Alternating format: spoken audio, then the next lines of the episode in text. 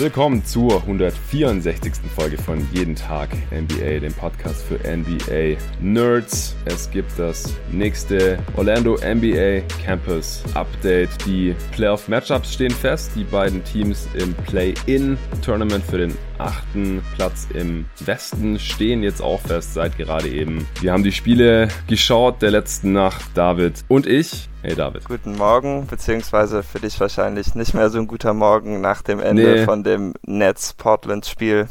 Ja, äh, es war super spannend bis zur letzten Sekunde. Es lag nicht mehr in den Händen der Phoenix Suns. Die haben ihren Job erledigt. Die haben heute Nacht die Dallas Mavericks sehr überzeugend geschlagen, obwohl Luca sogar noch die erste Halbzeit gespielt hatte. Aber die Suns lagen ja schon so weit vorne, dass der in der zweiten Halbzeit gar nicht mehr eingesetzt wurde. Das war dann so ein bisschen die B-Truppe der Mavs und die Suns haben die dann Blowout geschlagen.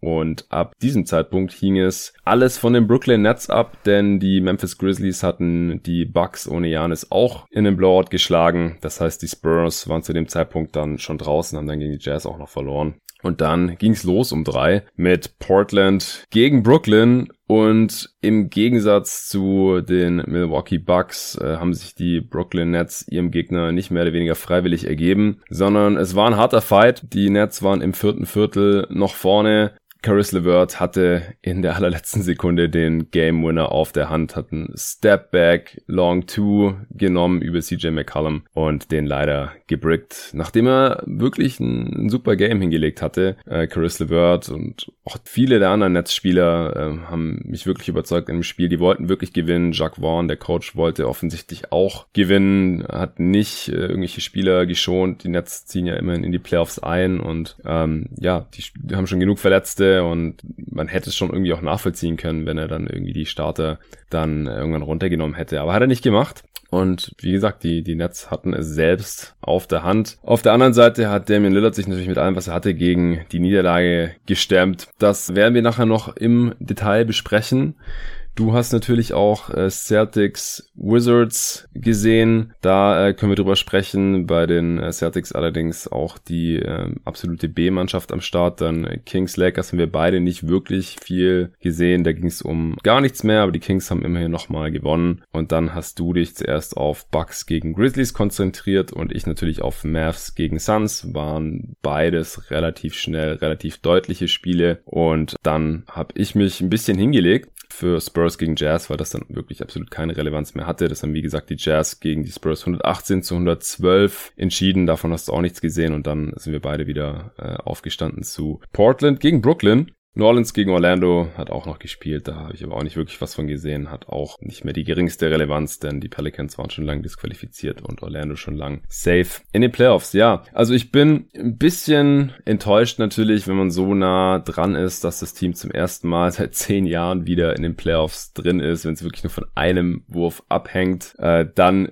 ist man natürlich schon kurz enttäuscht. Andererseits hatte ich nicht wirklich mit einem Sieg der Nets gerechnet. Ich bin froh, dass äh, mein Team, dass die Suns Suns im Endeffekt alles gemacht haben, alles richtig gemacht haben, was in ihrer Hand lag, dass sie hier eine super Grundlage gelegt haben in der Bubble für die Zukunft, dass sie sich ein bisschen Respekt erarbeitet haben und Blessing in Disguise. Erstens kann ich jetzt die nächste Woche oder die nächsten anderthalb Wochen äh, ein bisschen entspannter angehen als äh, NBA-Fan, äh, weil im Play-In-Spiel äh, sind die Suns jetzt natürlich nicht am Start am Samstag oder am Sonntag, wenn sie das erste Spiel dann gewonnen hätten, ähm, dann hätten sie am Sonntag ja gleich nochmal gegen Memphis rangehen müssen musste und hätten nochmal die Chance bekommen, äh, dann wirklich auf Platz 8 einzuziehen. Und wenn sie das noch geschafft hätten, hätten sie noch die Chance gehabt, viermal gegen die Lakers Minimum ran zu müssen. Und das bleibt mir jetzt in Anführungsstrichen alles ein bisschen erspart. Und äh, ich kann da ganz ähm, ja, befreit und unparteiisch an diese ganzen Spiele wieder rangehen, so wie ich es eigentlich auch gewohnt bin die letzten zehn Jahre in den Playoffs.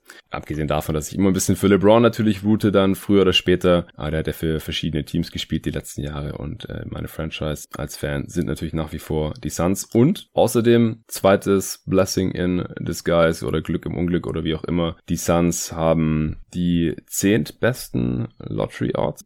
Ja, mit ein bisschen Glück äh, können sie sogar einen Top-Pick abgreifen. 14% Chance auf einen Top-4-Pick. Und das wäre natürlich jetzt ganz nett, wenn man auf der einen Seite bis zur letzten Sekunde um die Playoffs mitgespielt hat, ganz unverhofft hier noch in Orlando und auf der anderen Seite dann aber immerhin einen relativ hohen Pick abgreifen kann, da die Lottery Odds ja vor Beginn der Spiele in Orlando eingefroren wurden, dass da eben keiner mehr auf die Idee kommt von diesen Teams, die da eingeladen sind, am Ende noch irgendwie tanken, damit sie einen besseren Pick bekommen oder so. Und die Suns waren eben eins der schlechtesten Teams. Sie hatten den zweitschlechtesten Rekord, nur die Wizards hatten einen schlechteren und deswegen haben sie eben auch ziemlich hohe Lottery Odds dafür, dass sie jetzt eben so gut gespielt haben und ja, vielleicht das beste Team hier in Orlando waren. Wie hast du das dann jetzt so erlebt, diese sehr ereignisreiche NBA-Nacht? Die vorletzte der Regular Season oder der Seeding Games. Morgen gibt's nochmal Spiele, allerdings sind die alle sehr, sehr irrelevant. Ja, da waren auf jeden Fall ein paar gute Spiele bei. Es war ein bisschen schade, dass die Grizzlies natürlich schon so früh gewonnen hatten, einfach weil die Spurs damit dann überhaupt keine Chance mehr hatten, um ja. das Play-in-Game zu erreichen und das natürlich auch auch für die Suns bedeutete,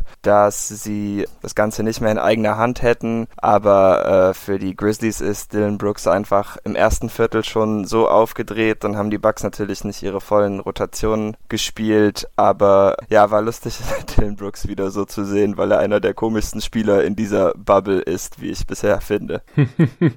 okay, Dylan Brooks hat die Bucks bezogen. Das müssen wir uns gleich noch ein bisschen genauer anschauen.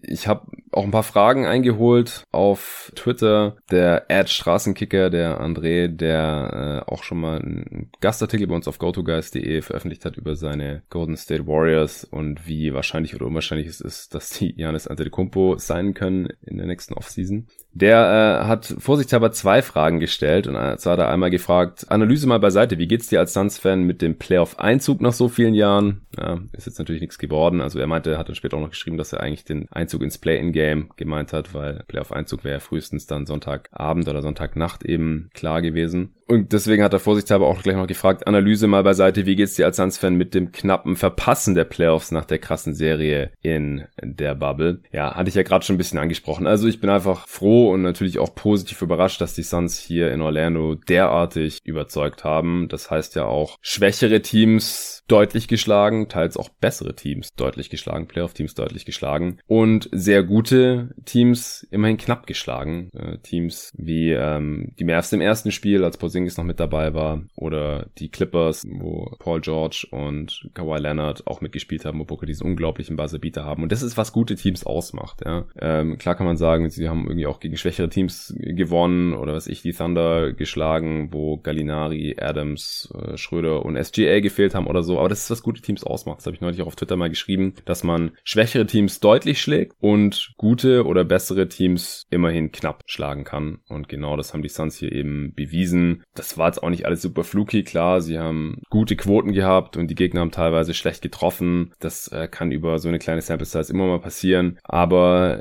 ich denke, wenn man die Suns spielen sehen hat, dann kann man da auch wenig aussetzen. Also Monty Williams hat sich einfach super eingestellt. Die Suns haben ja auch die Liga jetzt in Assists per Game angeführt. Das kommt ja nicht von ungefähr. Sie spielen super zusammen als Team. Das ist nicht mehr das Ego-Gezocke der letzten Jahre, wo man halt aus mangelnden Alternativen natürlich viel an Devin Booker hängen lassen hat in der Offense. Äh, und jetzt hat man halt auch Spieler, die passen können und passen wollen. Ähm, und so sieht dann halt auch das Game aus. Der Ball wird laufen gelassen, die offene Shooter wird gesucht und gefunden. Es werden viele Cuts gelaufen, es werden Mismatches im Post ähm, ausgenutzt und so weiter. Und in der Defense, es hängen sich wirklich alle rein, die spielen. Auch äh, in Devin Booker, der die letzten Jahre da dann teilweise natürlich nicht so motiviert war. In Aiton hat sich da super verbessert. Auch in Cam Johnson hat super Schritte nach vorne gemacht. Das hatten wir ja auch schon in äh, den letzten Folgen angesprochen angesprochen, die Suns sind ja gerade auch so ein bisschen der Darling der Liga und jedem fällt auf einmal auf, dass die doch ein bisschen was können. Devin Booker ist ein bisschen der, der Shooting Star und wenn die Bubble Games jetzt noch irgendwas für Awards oder All-NBA Teams gezählt hätten, dann äh, hatte zum Beispiel Zach auch gesagt, dass er ihn auf jeden Fall ins All-NBA Third Team reingesetzt hätte, weil er eh schon mit dem Gedanken gespielt hatte und jetzt diese acht Spiele, also die haben jetzt eigentlich jeden Zweifel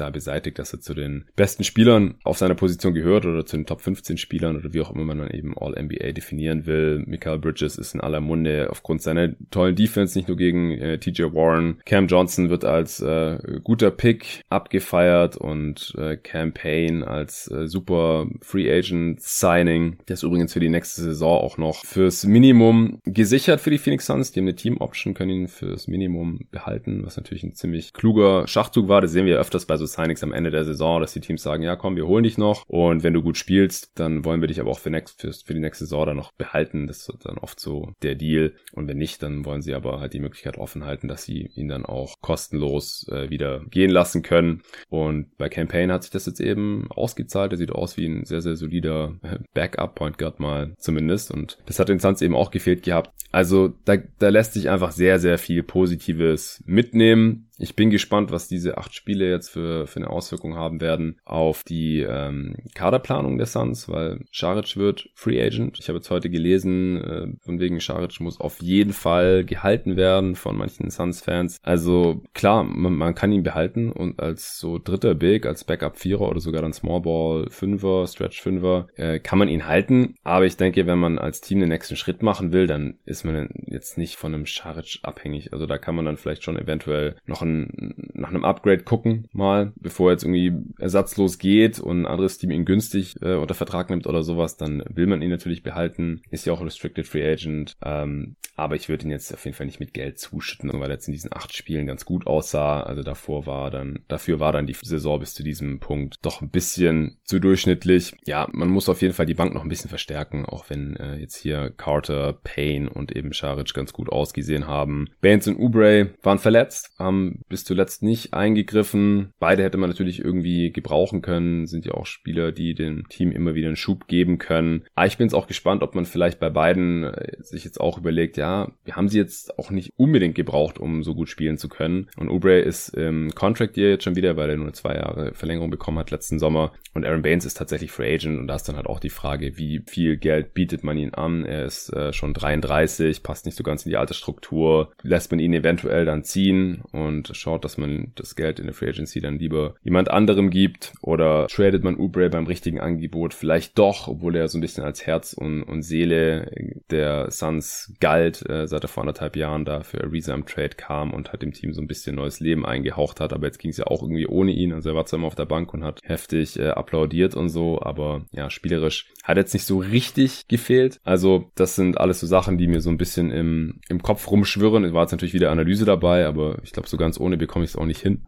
Aber wie gesagt, insgesamt äh, sehe ich das dann doch eher, eher positiv und dass die Suns nochmal um die Playoffs mitspielen, hatte ich auch nicht mehr erwartet. Ich habe es zwar in irgendeinem Podcast so erwähnt, dass die Suns nicht zu unterschätzen sind in dieser Bubble. Ich weiß nicht mehr, ob es in der Suns Preview Review war oder in irgendeinem anderen Podcast. Wenn äh, einer der Hörer sich jetzt noch erinnern kann, wann und wo ich das gesagt habe, dann könnt ihr mir gerne Bescheid sagen. Ich habe einfach in den letzten Monaten so viele Podcasts aufgenommen, dass ich gerade nicht mehr sicher bin. Aber das würde ich mir gerne nochmal anhören, was ich damals gesagt habe, weil ich kann mich erinnern, dass ich gesagt habe, hey, ich kann mir vorstellen, dass die Suns jetzt besser sind, als viele das erwarten in, in der Orlando Bubble, wenn halt, ja, nicht die halbe Rotation irgendwie angeschlagen oder verletzt oder gerade suspendiert ist, äh, dann, dann können die schon mit dem einen oder anderen Team gefährlich werden und, und so war es jetzt halt letztendlich auch. Und da bin ich sehr, sehr glücklich drüber.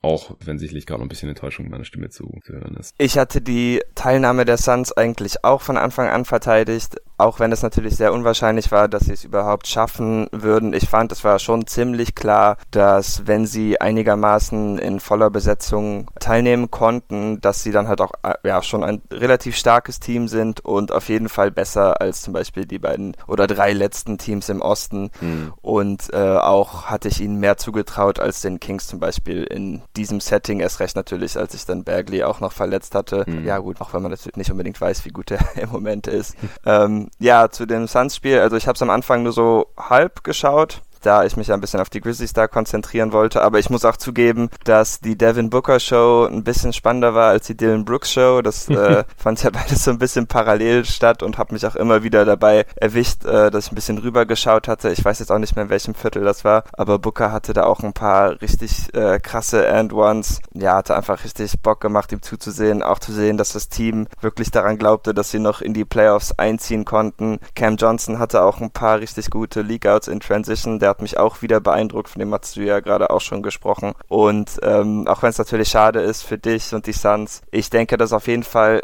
endlich mal ein Fundament, auf dem man jetzt bauen kann, zumindest gefühlt. Und das sollte dann mit dem Draft-Pick hoffentlich in der nächsten Saison weiterhin bergauf gehen. Ja, eine Frage vielleicht noch, ähm, weil ich jetzt vorhin auch auf Twitter ein paar Mal gelesen habe, dass es eigentlich ein Fail ist von der NBA, ein Team einzuladen, das selbst wenn es alle Spiele gewinnt, immer noch nicht in die Playoffs kommt. Wie siehst du das? Finde ich eigentlich nicht. Also man musste sich natürlich irgendwo entscheiden, wie viele Teams man mitnimmt und einfach von der Spielqualität der Suns in dieser Bubble, denke ich, hat man gesehen, dass sie eindeutig verdient haben, hier noch teilzunehmen. Ähm, ja, gut, man müsste sich natürlich auf andere Teams verlassen, dass sie es überhaupt schaffen könnten von Anfang an. Ich meine, die sind ja 8 zu 0 gewesen, aber ähm, da man sich auf 22 Teams festgelegt hat und ich würde sagen, die Suns hatten es eigentlich fast schon mehr verdient als die Pelicans, wenn man sich die Performance in der Bubble angeschaut hat. Da finde ich das eigentlich keine schlimme Entscheidung, außer man will sich jetzt natürlich auf die Personenanzahl und Infektionsrisiko beziehen, aber ich denke von der Qualität her haben die Suns auf jeden Fall gezeigt, dass sie zu diesen oberen Teams in der NBA gehören. Also zumindest ja. äh, oberes, obere zwei Drittel. Ja, ja, das denke ich auf jeden Fall auch. Das ist äh, keine Frage. Ich glaube, es ist halt eher so, geht so in die Richtung offiziell, äh, ja, hat man die Teams eingeladen. Es sind ja offiziell auch die Seeding Games, ja. Also im Prinzip, welche Teams kommen in die Playoffs und an welchen Plätzen in, in der jeweiligen Conference, sodass halt die Matchups dann im Endeffekt ausgespielt werden. Und wenn dann ein Team aber alles gewinnt, was es gewinnen kann, alle acht Spiele gewinnt und dann trotzdem noch nicht in die Playoffs kommt, dann ja, ist ja so ein bisschen das, der, der Sinn und Zweck verfehlt. Andererseits ist es ja in der NBA immer so, dass es, dass man es halt nicht komplett in der Hand hat, sondern wenn andere Teams halt denselben äh, Rekord haben ähm, oder dann im Endeffekt irgendwie ein Spiel mehr gewonnen haben, weil ähm, man eben einfach mit einem besseren Rekord in die Ausgangsposition äh, geraten war, weil man vor einem halben Jahr halt mal ein Spiel mehr gewonnen hat, dann ist es halt so. Also wenn die Suns jetzt in der Regular Season ähm, ohne Corona und ohne Orlando Bubble irgendwie am Ende noch einen Run hingelegt hätten und am Ende hätte es trotzdem nicht gereicht, weil die Blazers dann halt ihr letztes Spiel gewinnen, dann hätte sich ja auch keiner beschweren können. Also ich denke halt, so ist es halt in der NBA manchmal und so war es jetzt halt in Orlando auch, dass äh, selbst wenn man die letzten acht Regular Season Spiele gewinnt, das dann am Ende ja trotzdem noch nicht reicht und dass man es nicht selber in der Hand hat. Ähm, das sehe ich jetzt nicht ganz so kritisch. Ich finde halt auch die Tatsache, dass es trotzdem noch ähm, vom letzten Wurf im letzten Spiel des Tages abhing, ja. zeigt halt auch, dass es so knapp war, dass sie auf jeden Fall äh, eine Daseinsberechtigung hatten für die Seeding Games. Ja, ja und ansonsten äh, bist du ja gerade schon ein bisschen aufs Spiel eingegangen. Ja, äh, also gerade Devin Booker war auch von Anfang an, wie eigentlich in den meisten Spielen jetzt bisher in Orlando, brandheiß unterwegs. Der hat direkt im ersten Viertel schon 14 Punkte gemacht und zur Halbzeit hat er 23 gehabt. Das nicht, weil er irgendwie so unglaublich viele Würfe genommen hat, sondern weil er einfach extrem effizient unterwegs war. Der hatte auch 23 Punkte zur Halbzeit, ohne einen Dreier getroffen zu haben, war 0 von 1 von Downtown, aber halt 9 von 13 aus dem Feld, also 9 von 12 seiner Zweier getroffen. Ich glaube, er hat aus der Midrange nur einmal daneben geworfen gehabt oder sowas. Kommt da einfach mittlerweile an seine Spots, wie er will äh, mit Pick oder ohne Pick und schließt er so hochprozentig ab, alle fünf Freiwürfe auch noch getroffen gehabt, stand bei plus 24. Ähm, der hatte wieder ein richtig starkes Spiel. Auch äh, Mikael Bridges war stark unterwegs, hatte schon zwölf Punkte zur Halbzeit und wieder äh, starke Defense gespielt, hat äh, Luka Doncic Full Court aufgenommen und ihn wieder richtig gestresst. Klar, Doncic ist auch so ein Spieler, der immer dahin kommt, wo er hin möchte und er mocht, wollte in diesem Spiel viel zum Korb gehen und hat dann da seine äh, Hesitation Layups angebracht und, und Euro Steps und ja, Post Moves, die er dann sehr, sehr soft abschließen kann. Aber äh, erstens haben die Mavs defensiv kaum Gegenwehr gezeigt. Also klar, Phoenix hat super getroffen. Auch 8 von 14 Dreiern in der ersten Halbzeit. Also Bridges hat beide getroffen gehabt. Cameron Payne hat drei Dreier reingenagelt. Javon Carter hat einen aus der linken und aus der re rechten Ecke in äh, aufeinanderfolgenden Angriffen, glaube ich, sogar reingehauen. Saric ein von zwei. Also äh, klar, Booker und Cam Johnson haben ihre Dreier nicht getroffen gehabt, aber dafür im Prinzip alle anderen. Aber auch abseits von diesem Shooting Luck haben sich da die Mavs eigentlich nicht großartig gewehrt. Wie gesagt, Porzingis hat gefehlt und Boban ist zwar ähnlich groß wie Porzingis, aber halt leider nicht so mobil. Das ist mittlerweile auch klar, dass man ihn einfach attackieren kann. Und der hat im Spiel im Endeffekt zwar fast 20 und 20 aufgelegt, aber wie gesagt, ist einfach ein Unterschied, ob eben er dann als Starting Center hinten drin steht oder Porzingis. Auch Finney Smith hat keine elf Minuten gespielt als bester Wing Defender. Äh, Kid Gilchrist hat sich dann da versucht an Devin Booker. Den hat er einmal ganz übel stehen gelassen. Hast du das zufällig gesehen? Hat ja, das hatte ich gesehen. Da hatte der den Jab-Step Jab ja, gemacht ja. und dann rechts an ihm vorbei durch die Mitte gezogen und bam. ja, genau. Also Booker, linker Flügel äh, in der Midrange hat einen Jab-Step gemacht, damit MKG total gefreezed. Also der hatte noch nicht mal reagiert, dann als Booker an ihm vorbei war und dann hat Booker ihn einfach reingeslammt. Ganz, ganz äh, heftiger Move. Also ja, das Spiel war eigentlich zur, zur Halbzeit dann schon durch. Die Suns hatten 76 Punkte in der ersten Halbzeit, die Mavs 57, also 19 Punkte hinten. Und dann hat Carlisle auch gesagt, okay, also Luka Doncic muss jetzt hier wirklich nicht mehr spielen. Für die Mavs ging es ja auch um nichts mehr. Äh, klar, die hätten wahrscheinlich den Suns gerne so ein bisschen Strich durch die Rechnung gemacht. Das hatte ich im letzten Pod auch schon äh, erwähnt, weil es da schon immer ein bisschen heftiger zur Sache geht und beide Teams es ein bisschen ernster nehmen, wenn die Mavs gegen die Suns spielen. Die haben so eine kleine Rivalität natürlich schon äh, noch aus der Steve Steve Nash-Ära am Laufen und die ist nie so ganz erloschen, finde ich. Auch die letzten Jahre war da immer ein bisschen Pfeffer drin in den Begegnungen der beiden. Aber heute hatten die, die Mavs da nicht viel zu melden. Ist, was ist dir noch aufgefallen in dem Game? Du hast ja nicht so viel davon gesehen, hast du gesagt, aber noch irgendwelche Spieler auf Seiten der Mavs oder Suns irgendwie hervorgestochen oder sonst irgendwas? Ein nicht so positiver Play für die Suns, der mir noch im Kopf ist, ist, dass Javon Carter zum Korb gezogen war und geblockt wurde, aber da dachte ich mir, oh, das sieht fast so aus wie Marcus Smart, der versucht genau die gleichen Blödsinn-Layups und kriegt ihn dann zurückgeschickt. Ähm, was ich cool fand, ich hatte das Spiel, also das Bugs und Grizzly-Spiel so parallel mit meinem Bruder noch zusammen geschaut mhm. und ich meinte noch zu meinem Bruder, dass mir halt immer auf den Sack geht, wie ähm, selten Aiden dankt und ich glaube, er hatte ähm, zwei alley Oops gefinisht in dem Spiel, hatte ich den Eindruck. Und dann frage ich mich halt auch immer, boah, das sieht so einfach aus bei dem. Ja. Mach das doch bitte mal öfter. Ich meine, du hattest dich ja auf Twitter auch ein bisschen beschwert über ähm, seinen Ansatz. Ja. Ansonsten Vielleicht, vielleicht kurz, kurz noch zu den beiden. Also erstens, Javon Carter, wenn er nicht Spot-Up-Dreier nimmt, alles andere offensiv, ist ein bisschen zweifelhaft bei ihm oft. Also gerade auch Richtung Ring, ja, aus der Midrange kann er auch mal einen reinmachen und so, aber Drive ist jetzt wirklich nicht seine Stärke und auch nicht das äh, Finishing dort. Äh, das, deswegen sehe ich ihn auch gar nicht so richtig als Playmaker, weil er einfach nicht wirklich Plays machen kann, weder für sich noch für andere. Ist eigentlich ein relativ klarer 3D-Guard. Äh, Aiton, ja, ich hatte getweetet, dass er schon wieder softer als Charmin unterwegs ist heute, weil äh, dann kriegt er einen Ball da direkt am Korb. Also nach dem Offensivrebound zum Beispiel. Und er steht dagegen zwei sehr viel kleinere Spieler, weiß nicht, ich glaube es waren Wright und MKG zum Beispiel mal. Und er steht direkt unterm Ring und ist ein Kopf größer als die und dann passt er halt irgendwie wieder raus, anstatt einfach mal hart hochzugehen. Wenn er dann gefault wird, ist ja egal. Dann ist er halt gefault und trifft seine Freiwürfe mit 76 Prozent. Aber das probiert er halt oft gar nicht. Und das halt als, als größter Spieler. Die Mavs hatten ja auch außer Kleber und Marjanovic eigentlich keine großen Spieler da zur Verfügung und waren deswegen oft entsprechend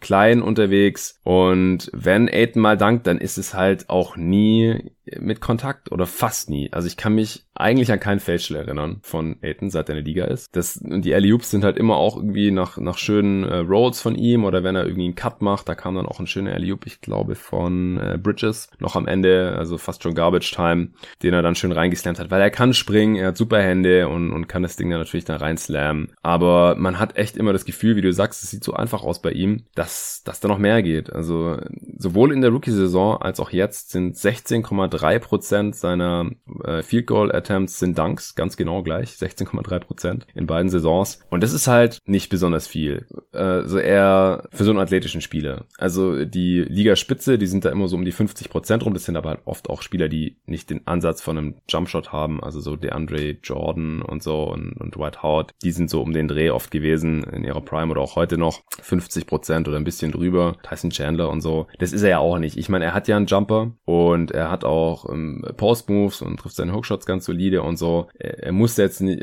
also er, er nimmt einfach genug andere Würfe, dass jetzt die Anzahl an Dunks nicht so hoch sein kann, aber er, er könnte es einfach öfter probieren, hart zum Ring zu gehen und da hart zu finishen. Das ist halt auch das Ding, deswegen zieht er halt auch so wenig Freiwürfe, dass es halt fast schon peinlich ist. Also auch in dieser Bubble jetzt zum Beispiel hat Saric ungefähr dreimal so viele Freiwürfe gezogen wie Aiton. Und er spielt ja nicht Boah. mehr so viel wie Aiton. Und Dario Saric ist kein Athletikmonster, ja. Es ist einfach nur, weil er körperlicher spielt und keine Angst hat, in der Zone halt auch mal einen Kontakt zu suchen und einen Wurf zu probieren, selbst wenn der Defender da ist. Und das macht Aiden halt nicht. Und dann wird ein Saric halt dreimal so oft gefault wie, wie in DeAndre Aiden, der halt so einen krassen Körper hat, so ein, so ein Büffel ist und Athletikmonster eigentlich. Das nervt mich und auch defensiv könnte er manchmal ein bisschen härter zupacken. Klar, er ist ein ganz guter Rebounder, aber auch da könnte er mal ein bisschen körperlicher sein und so. Und der Witz war, nachdem ich das getweetet hatte, hat er dann sogar gleich ein bisschen härter gespielt. Da hat er dann, glaube ich, den ersten Dank gehabt und hat Offensivrebound geholt und einen Block und ein bisschen gehasselt und sowas. Aber es ist einfach ein bisschen frustrierend, weil wenn man im Spiel sieht, dann sieht man immer dieses Potenzial, aber er holt da einfach nicht annähernd das Maximum raus. Den, den Eindruck habe ich auch konstant bei ihm. Und am Anfang hat er auch Jumper genommen, deswegen hatte ich das auch geschrieben, einen Dreier genommen und, und zwei Midrange-Jumper, ich glaube alle so innerhalb der ersten fünf Minuten. Nichts davon getroffen und dann hat er es aber auch gelassen. Hat jetzt auch nicht das tollste Spiel. Also ist natürlich wichtig als äh, im Pick and Roll und als Blocksteller und als Rebounder auch. Hat jetzt am Ende elf Punkte und neun Rebounds in 26 Minuten gehabt. fünf von zehn aus dem Feld. Ja, 0 von 1 von Downtown. Ja, äh, ich hatte dich unterbrochen. Wolltest du noch was sagen? Ja, nicht wirklich. Ich war nur dabei, Sachen aufzuzählen, die mir noch einfielen. Äh, da hatte, was mir noch auf, positiv aufgefallen war, aber ich habe keinen Plan, wann das war, ähm, da hatte Booker den Ball in Transi Transition und ist zur Dreierlinie gesprintet und ich war mir total sicher, dass er da einen Pull-Up nehmen mhm. würde, wie er sonst eigentlich auch tut, aber dann hatte er einen schönen Swing-Pass zu Michael Bridges links unten in der Ecke. Mhm. Äh, das hatte ich noch im Kopf und dann jemand, von dem ich mir eigentlich mehr hoffen würde, dass er passen würde in so einer Situation, der das gleiche gemacht hat, das war Cameron Payne, aber in der Form, in der er derzeit ist, sollte er das vielleicht doch nicht tun. ähm, ich bin total baff, wie viele Pull-Ups er auch in den letzten zwei Wochen getroffen hat. Zumindest schien das jetzt auch in den letzten paar Tagen immer häufiger vorzukommen. Ja. Und ich verstehe noch immer nicht ganz, äh, was mit dem Kerl passiert, aber ich freue mich für ihn, denn er ist irgendwie von einem der schlechtesten NBA Point Guards, die ich hier gesehen habe, zu einem zumindest in der Bubble jetzt sehr guten oder zuverlässigen Spieler geworden. Mal sehen, wie sich das dann nächste Saison weiterentwickelt. Ja, also muss man immer im Hinterkopf behalten. Sehr kleine Sample Size und Cameron Payne hatte ja vorher wirklich nicht viel gespielt, aber auch heute wieder 15 Punkte, 5 Rebounds, 2 Assists, wie gesagt, drei Dreier getroffen. Einer war auch sehr deep, Pull-up von, weiß nicht, anderthalb Metern hinter der Dreierlinie oder so. Ja, einfach Confidence through the roof gerade bei ihm und er passt einfach sehr, sehr gut ins äh, Team rein mit seinen Skills. Auch innerhalb der Dreierlinie bin ich immer wieder überrascht, so, dass er eigentlich einen ganz guten Drive Drive hat, ziemlich spritzig aussieht, auch defensiv hängt er sich rein, ist jetzt nicht der Playmaker vor dem Herren hier bisher, spielt ja auch äh, viel dann mit ähm, Booker oder auch mal mit Rubio zusammen. Da könnte ich mir dann künftig vielleicht noch ein bisschen mehr vorstellen. Also war ja schon auch ein, ein Playmaking Point Guard, so kam er in die Liga als weniger als äh, Shooter-Scorer, aber Schauen wir mal. Ja, Rubio war wieder äh, ganz solide, auch Zerfs gehabt in diesem Spiel. Äh, ganz gute Defense. Ansonsten, äh, denke ich, haben wir jetzt alle wichtigen Spieler von den Suns erwähnt gehabt. Der Saric hat 16 und 6 von der Bank gemacht in 25 Minuten. Ja, auf Seiten der Mavs, Doncic nur 13 Minuten gespielt, 18 Punkte, 5 Rebounds gemacht, keinen einzigen Assist. Habe ich auf Twitter auch spaßeshalber geschrieben, dass Aiden zwar soft ist, aber immerhin drei Assists mehr hat als Doncic. das äh, kann man nicht oft, nicht oft, äh, ja, äh, völlig gerechtfertigt natürlich, dass Aiden damals in 1 wegging und Doncic an 3. Ja, Marjanovic, wie gesagt, 18 Punkte, 20 Rebounds. Ja, der dominiert ja schon äh, ist immer so ein bisschen die Zone, auch gegen die Suns im letzten Spiel. Die Suns habe mich auch gefragt, wieso nur diese, ich glaube, sechs Minuten waren es, eingesetzt wurde.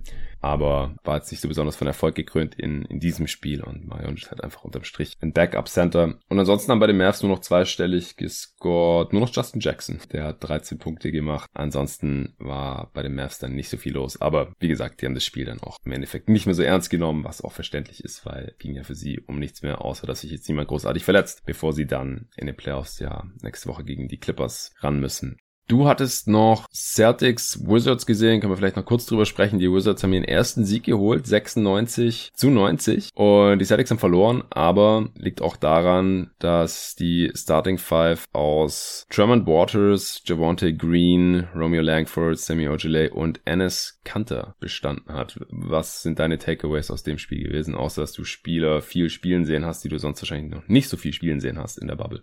Ähm, war auf jeden Fall ein Zeichen dafür, dass die Wizards noch einiges zu tun haben, denn ja, das war quasi der Main Red Claws Kader für die Celtics plus Ines Kanter und das sollte wirklich nicht kompetitiv sein in einem Basketballspiel, auch wenn äh, den Wizards natürlich auch einige Spieler fehlen. Aber im Großen und Ganzen war ich natürlich erst entsetzt, dass Ines Kanter so viele Post-Touches gekriegt hatte. Er hatte auch direkt zwei Würfe und drei Turnovers oder so. Das sah alles äh, hm. richtig schlimm aus. Das Spiel fing auch so an, dass die Teams irgendwie zusammen erst die äh, vier von neun 19 Würfen getroffen hatten und dann schon mehr Turnovers als Field Goals hatten. Oh. Aber hat sich dann zum Glück ein bisschen gefangen. Bei den Wizards hat Thomas Robbins, oh, nee, das ist der falsche. Thomas äh, Bryant. Thomas Bryant, das wollte ich sagen, genau. Uiuiui, ja, Robinson gibt es ja auch, Jerome Robinson. Stimmt. Ah ja, keine Ahnung, vielleicht war da der Dreher. Ja. Ähm, genau, also Thomas Bryant hat richtig hart gespielt, das war cool zu sehen. Ähm, und bei den Celtics hat mir einfach Spaß gemacht, die Spieler mal in anderen Rollen zu sehen. Romeo Langford hat viel Pick and Roll spielen dürfen, das macht er natürlich sonst auch nie, weil er mit den anderen Spielern nur so eine, ja, in der Ecke Stehrolle hat. Ähm, war jetzt zwar nicht so effizient, aber man sah, dass er immer noch gut zum Korb kommen kann und dass da auch ein bisschen Playmaking-Potenzial vielleicht drin steckt. Robert Williams hatte kurz gespielt und total dominiert, das war auch gut zu sehen. Ich hoffe, dass er jetzt einen Platz in der Playoff-Rotation hat, auch wenn ich nicht weiß, ob Embiid jetzt der beste Matchup ist, um das äh, neu gewonnene Selbstvertrauen auszutesten. Und ansonsten hat mir für die Wizards noch Troy Brown Jr. sehr gut gefallen als Ballhändler. Den mag ich nach wie vor sehr gerne, auch wenn ich mich frage, wie er neben Beal und Wall funktioniert. Jetzt so das Spiel selber war wahrscheinlich jetzt nicht so interessant, um es jetzt zu beschreiben, wenn man nicht Fan eins der beiden Teams ist, einfach da so viele Spieler gespielt haben, die man normalerweise nicht auf einem NBA-Parkett sieht. Ja, ja, Troy Brown Jr. kann vielleicht ein bisschen das Ballhandling übernehmen, wenn Beal und Wall sitzen, dann in der nächsten Saison, wenn die nicht komplett gestaggert werden, müssen wir auch schauen, was John Wall überhaupt noch bringen kann. Der soll ja fit sein. Ich hätte es cool gefunden, wenn die Wizards jetzt diese acht Spiele wenigstens genutzt hätten, vielleicht John Wall wieder ein bisschen ranzuführen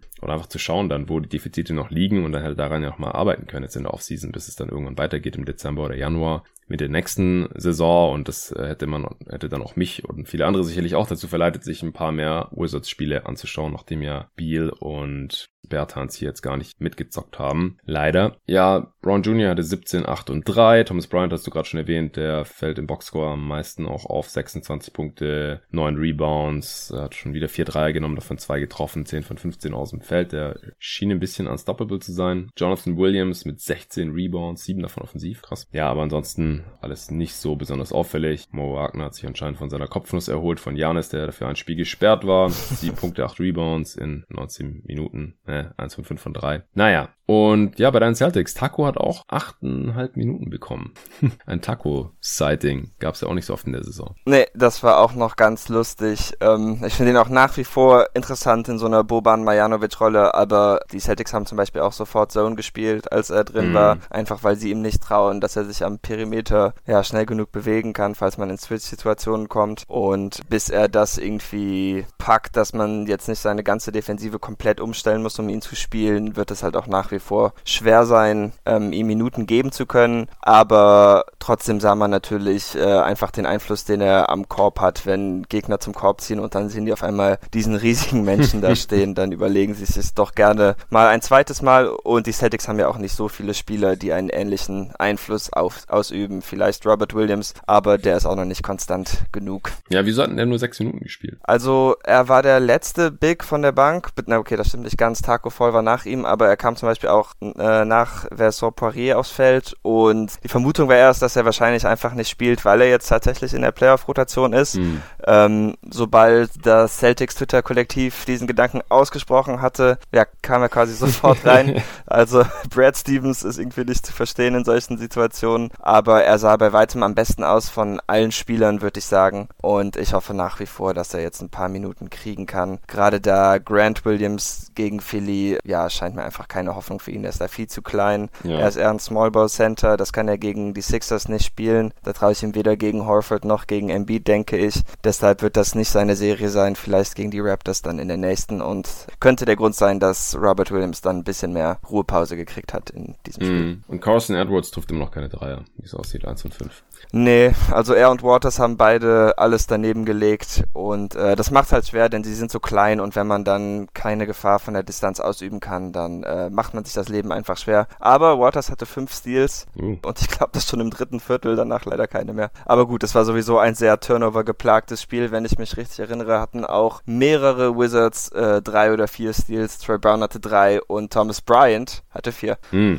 Ja, Celtics 19 Turnovers, Wizards 18. Offensivrating, deine Celtics 89,9.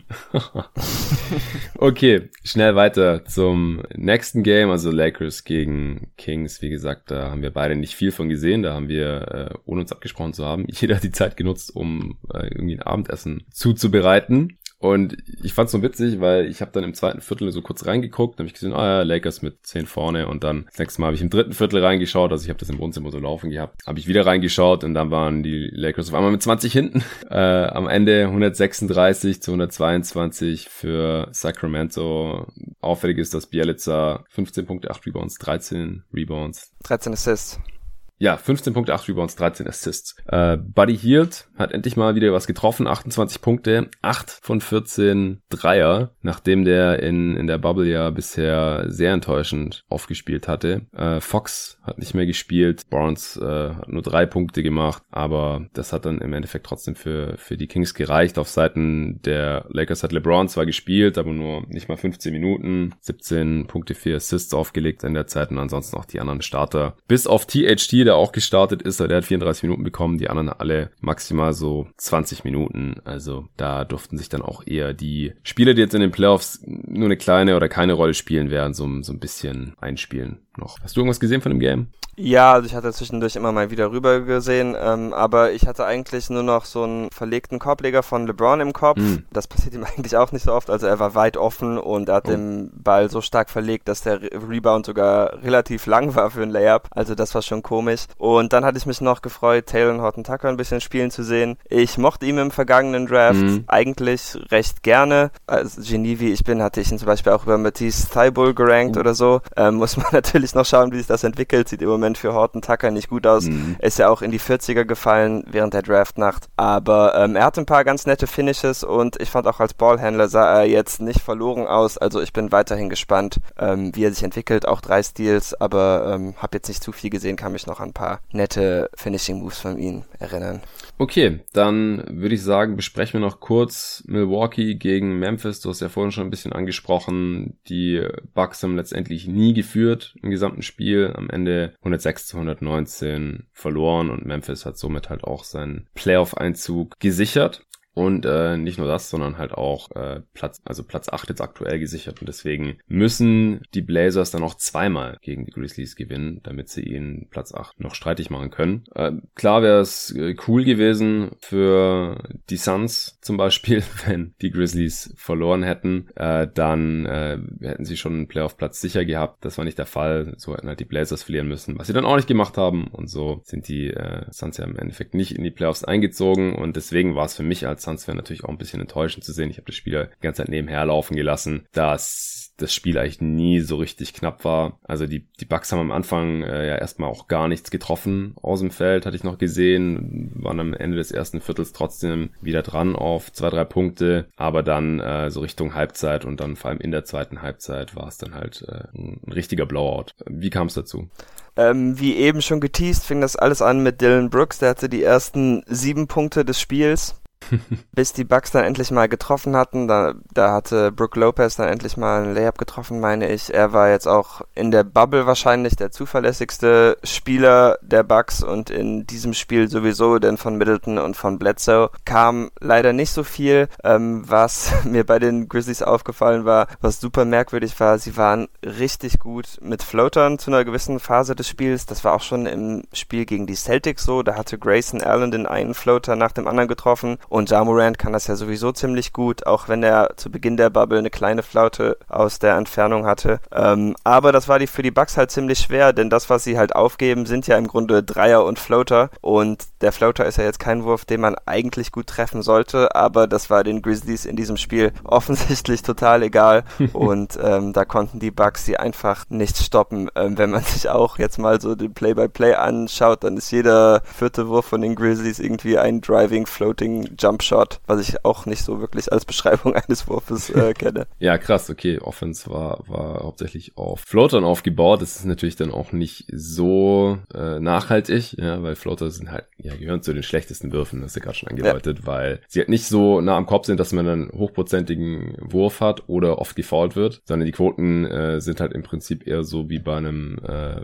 Midrange-Shot, ähm, eher noch ein bisschen schlechter, weil die Defense halt dann doch oft noch da ist und den Wurf halt noch irgendwie ein bisschen stören kann. Also da gibt's wirklich wenig Spieler in der Liga, die den Wurf bei hohem Volumen so hochprozentig treffen, dass es eine zuverlässige Waffe ist. Aber klar, in einem Spiel kann viel passieren. Die äh, Grizzlies haben außerdem ihre Dreier ganz gut getroffen, wie es aussieht. Also auch Brooks vor allem 4 von 7 von Downtown, Tolliver 3 von 5, Kyle Anderson 2 von 4, Valanciunas 2 von 3, äh, Gorgie Jang 1 von 3. Also da kam einiges zusammen. John Morant, nachdem im letzten Spiel ganz gut seine 3 getroffen hat, wieder 0 von 4, insgesamt auch nur 5 von 17 aus dem Feld, nur 12 Punkte, aber Triple-Double, 13 Rebounds, 4 davon offensiv und 10 Assists, die hat er im vierten Viertel noch voll gemacht, habe ich mitbekommen. Also ich hatte schon gesehen, dass er schon genau. zweistellig Punkte und Rebounds hatte und dann, ich glaube, er hatte 7 Assists und dann hat er noch halt noch 3 Assists gemacht. Und Valanciunas hatte auch schon Triple-Double, also der hatte das zu dem Zeitpunkt schon. 26, 19 und 12 Assists. Das ist auch heftig. Also das hatten nach dem letzten Spiel gegen Toronto, da hatten das äh, Nate Duncan und Danny LeRoux auch so ein bisschen ange, ähm,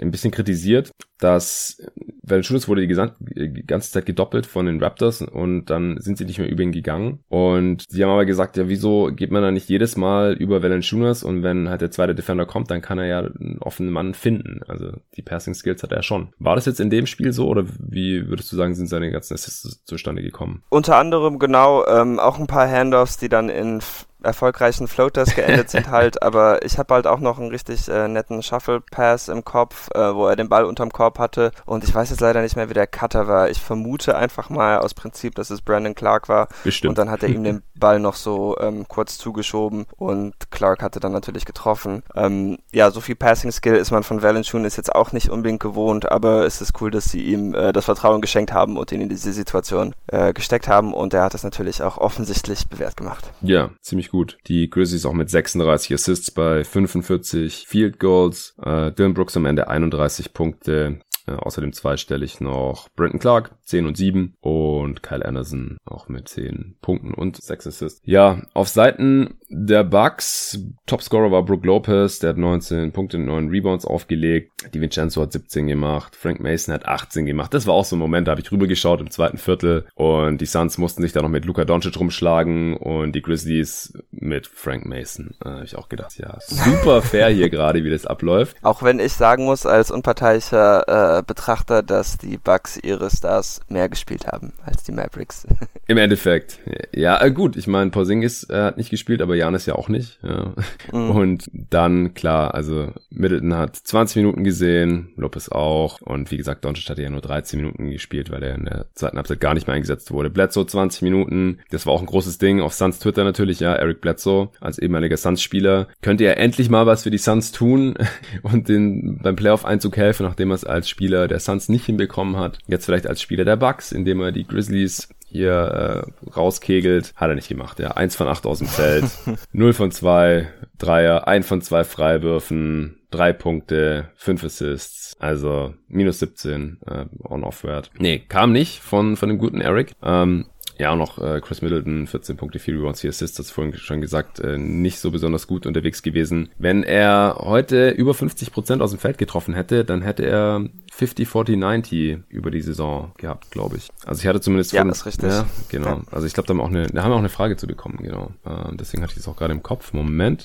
Genau. Ed Dirkules22 hat gefragt, Middleton hätte ein Field Goal mehr treffen statt verwerfen müssen, also das war vor dem Spiel die Frage, um diese Saison eine 50, 40, 90 Saison zu spielen, in Klammern Stand vor dem letzten Spiel. Woran könnte es liegen, dass es speziell bei den Bucks anscheinend leichter ist, das zu schaffen, äh, in Klammern Brockton letztes Jahr? An Janis? Fragezeichen. Was ist dein dein Take. Du beschäftigst dich ja intensiver mit Chris Middleton, nicht weil es einer deiner Lieblingsspieler ist, sondern weil es einer deiner, in Anführungsstrichen, Hassspieler ist. Ja, der ist einfach immer so gemein zu mir. Ich verstehe gar nicht, was das soll. Ähm, ja, also zu an den sich... Celtics so sehr gemein, meinst du?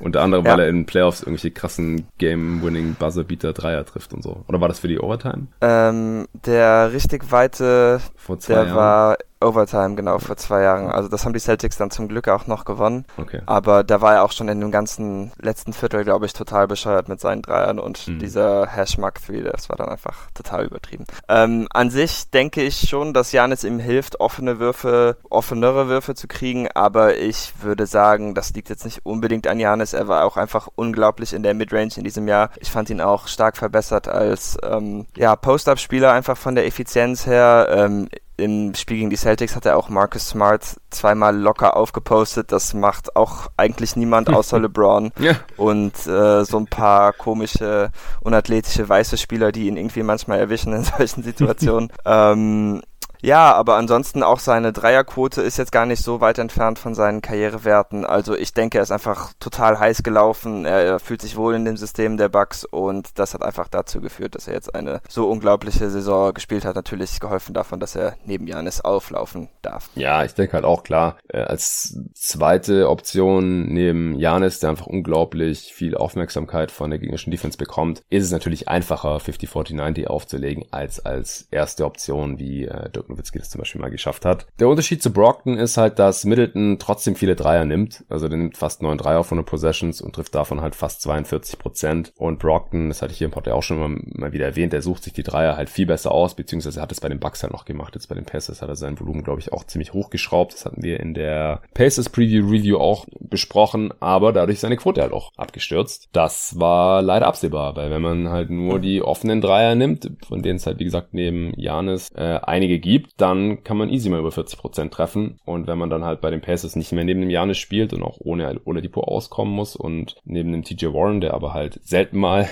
äh, Kickout spielt, äh, vielleicht mal halt einen Pass von Sabonis bekommt oder sowas, dann, dann hat man halt nicht mehr so viele offene Dreier und dann ist, äh, wenn man dann auch noch mehr Dreier nimmt, mehr auf der Dribble auch nimmt und so, dann, dann leidet die Quote halt normalerweise, wenn man nicht den äh, Shooting Skill gleichzeitig noch extrem verbessert. Aber bei Middleton sehe ich das halt ein bisschen anders, weil er nimmt mehr Dreier, denn doch schwierigere Dreier teilweise und trifft da trotzdem extrem gut. Also Stück weit profitiert er sicher, sicherlich von Janis, sein Skillset ergänzt sich auch ganz gut mit äh, ihm, aber er, er ist einfach auch ein, ein krasser Shooter und klar, Freiwurfquote, da können die Mitspieler gar nichts dran machen, die muss man alleine treffen. Da trifft äh, Middleton halt 92 Prozent fast, 91,9 und wenn man so viele Dreier nimmt, und die trifft man ja in aller Regel schlechter als 50 Prozent, wie gesagt in dem Fall mit knapp 42 Prozent, dann ist es sehr schwer, noch über 50 Prozent aus dem Feld zu werfen. Deswegen halte ich ja nicht so viel von diesem 50, 40, 90 Club. Zum Beispiel Steph Curry scheitert da auch immer wieder dran, weil er halt so viel Dreier nimmt. Aber das ist ja eigentlich gut,